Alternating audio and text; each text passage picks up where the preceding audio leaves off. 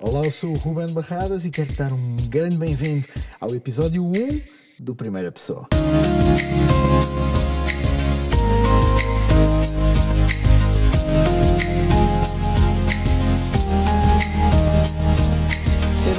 Este é o primeiro episódio do podcast Perspectivar e este conteúdo, este formato é o Primeira Pessoa, um formato em que eu alguma, alguns outros convidados que por aqui vão passar, que tiveram uma experiência na primeira pessoa, na área da saúde mental, vão estar a partilhar um pouco, não só da sua experiência, mas também algumas dicas e algumas ideias de como ultrapassaram, ou como ultrapassam até a cada dia, algumas das suas uh, situações, sejam elas mais recentes ou mais antigas. Eu creio que é uma excelente ferramenta para aqueles que, não só aqueles que estão se calhar numa fase em que a sua saúde mental sentem que ela está em xeque, mas também aqueles que estão do outro lado, eh, se calhar têm um amigo, um familiar, um marido, mulher, companheiro, parceira, qualquer coisa, que está a passar ou, ou, ou, começam a perceber que pode haver alguns sinais, isto também pode ajudar e acredito que vai ser de ajuda para que possas perceber melhor alguns sinais. Quero te incentivar a ouvires. Em primeiro lugar o teaser, é curto, na plataforma onde nos estás a ouvir ele está disponível, é o episódio antes deste, muito breve, onde nós explicamos qual é a ideia deste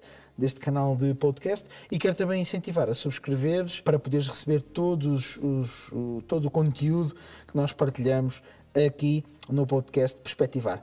Encontra-nos nas redes sociais, em Facebook e Instagram perspectivar.pt e também no Twitter em Perspectivar, vais nos encontrar com facilidade e partilha com alguém, alguém que tu saibas que precisa de ouvir algum, algum conteúdo nesta área. Hoje vou falar um pouco sobre alguns sinais de que a nossa saúde mental possa estar em risco. E quero começar por contar um pouco da minha, da minha história, da minha história antiga. Quando eu era miúdo, quando eu tinha 5, 4 anos, eu era aquilo que falamos e consideramos um bicho do mato. Não sei se alguma vez ouviste esta expressão, mas eu, eu não me dava com ninguém. Eu não gostava de brincar com ninguém, a não ser com a minha mãe, com o meu pai, com a minha avó, com o meu avô, mas tinha muita dificuldade em lidar com as outras crianças, ao ponto de, quando eu estava, e, e, e lembro-me da minha mãe contar isto, de estar num parque, uh, num baloiço, num, num carrossel, num brinquedo, onde cabiam mais do que duas pessoas, muitas vezes, e eu estava a andar, eu estava a brincar, e se aparecia algum menino e se sentava no outro baloiço ao lado, ou entrava para o carrossel, apesar de haver mais do que lugar para todos nós, eu, eu saía imediatamente, porque eu não queria, não queria ter nenhuma interação.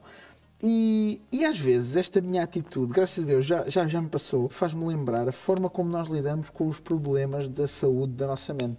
É que às vezes também parece que queremos uh, ignorar que eles existem, apesar de ser notório que eles estão lá.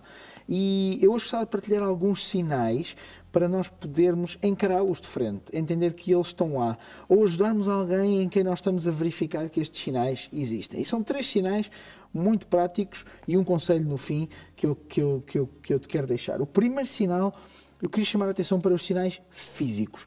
Às vezes há uma ideia de que por ser uma questão de saúde mental, não, isso significa apenas processos mentais. A verdade é que os processos mentais têm, como uh, nós uh, acredito que sabemos e já sentimos na pele, têm componente física, ou seja, eles revelam-se ao nível do nosso físico. Eu vou falar do meu caso muito específico há, há 7, 8 meses. Eu tive várias mudanças do meu, do meu corpo e que eu fui notando ao longo do tempo. Eu comecei a ter enxaquecas com uma, uma enorme periodicidade, vi o meu trato digestivo completamente alterado, uh, tive apertos no peito, palpitações, ou seja, fisicamente o meu corpo deu vários sinais de que eu não estava bem mentalmente porque eram sinais muito dispersos, eram sinais muito diferentes. Eu, eu dou-vos este exemplo, quando, quando o meu trato digestivo começou a ter alterações, eu mudei a minha dieta toda e nada mudou. Eu continuei a ter uh, uh, enormes problemas até ao momento em que parei e parei já depois de ser diagnosticado o esgotamento. Por isso, atenta bem aos sinais físicos. E há sinais que se ficam, tu deves rapidamente procurar ajuda. Ou do teu médico de família, médico de clínica geral, do médico que te acompanha, ou eventualmente do teu psicólogo, se assim o entenderes e se de facto estiveres a passar por uma situação de grande stress e de grande ansiedade. A segunda, o segundo sinal são as mudanças de padrão. Todos nós temos padrões, todos nós temos maneiras de fazer acontecer o nosso dia, o nosso, maneiras do nosso corpo se uh, comportar, Eu, por exemplo, tive uma enorme mudança de padrão ao nível do sono. Eu nunca tinha tido problemas nenhums com sono e de repente acordava à meia-noite, cansado, esgotado, e ficava duas, três horas a olhar para o teto porque não perdia o sono de repente, apesar de continuar extremamente cansado. Foi uma coisa que nunca me aconteceu e nunca me voltou a acontecer e que naquela fase, antes de eu ter tido o diagnóstico do esgotamento, era, era extremamente comum nas minhas, nas minhas noites. Um, há outras pessoas que terão outras questões. Eu, eu, já falei com amigos meus que tiveram muitos problemas ao nível da sua capacidade de concentração, até de leitura, de absorver informação. Há N mudanças de padrão que podem indiciar que alguma coisa não está bem com a tua saúde mental. E, em último lugar, alterações ao nível da nossa capacidade de socialização. Uh, esta é um pouco mais, uh, se calhar, subjetiva, mas eu, eu vou-te explicar. Uma das coisas que eu, aconteceu comigo e acontece também com muitas pessoas com quem eu tenho falado é mudarmos a maneira como socializamos. Deixamos de ter paciência para as pessoas, para ouvir, para coisas que habitualmente eram normais em nós. Eu dou-vos um exemplo: eu tenho dois filhos, de 5 e de 2 anos, e pura e simplesmente eu perdi toda a paciência e todo o gosto em estar com eles. Foi isso que me aconteceu. E foi uma enorme alteração ao nível da minha capacidade de socialização e foi um dos últimos sinais que me apareceu.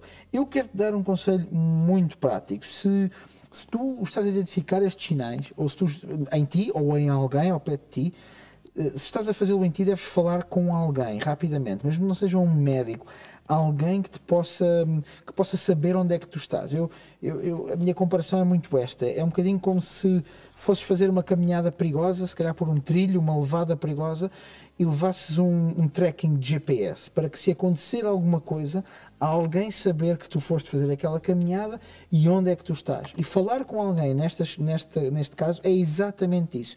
É para que haja outra pessoa que saiba o que é que estás a passar, porque muitas vezes nestas alturas nós fechamos-nos sobre nós próprios e acabamos por não falar e não partilhar com ninguém. E este é um meu desafio para ti. Se estás a identificar alguma destas situações, fala com alguém. Se tu identificas em alguém próximo de ti estas situações, abre espaço para que essa pessoa, se calhar, possa falar tranquilamente num lugar de confiança. É uma sugestão muito prática, é uma sugestão que eu te desafio a colocares em prática o mais rapidamente possível. Eu estarei de volta ainda esta semana e vou falar um bocadinho sobre outros aspectos. Antes de me ir embora, lembrar que podes colocar as tuas perguntas ou deixar sugestões ou até uh, dúvidas que possas ter através das nossas redes sociais, Facebook, Instagram e Twitter e dizer-te, lembrar-te que a saúde da nossa mente está na qualidade daquilo que nós ouvimos e é exatamente por isso que nós estamos aqui deste lado. Por isso, segue-nos, ouve, partilha, subscreve e obrigado por estar aí deste lado. Até breve.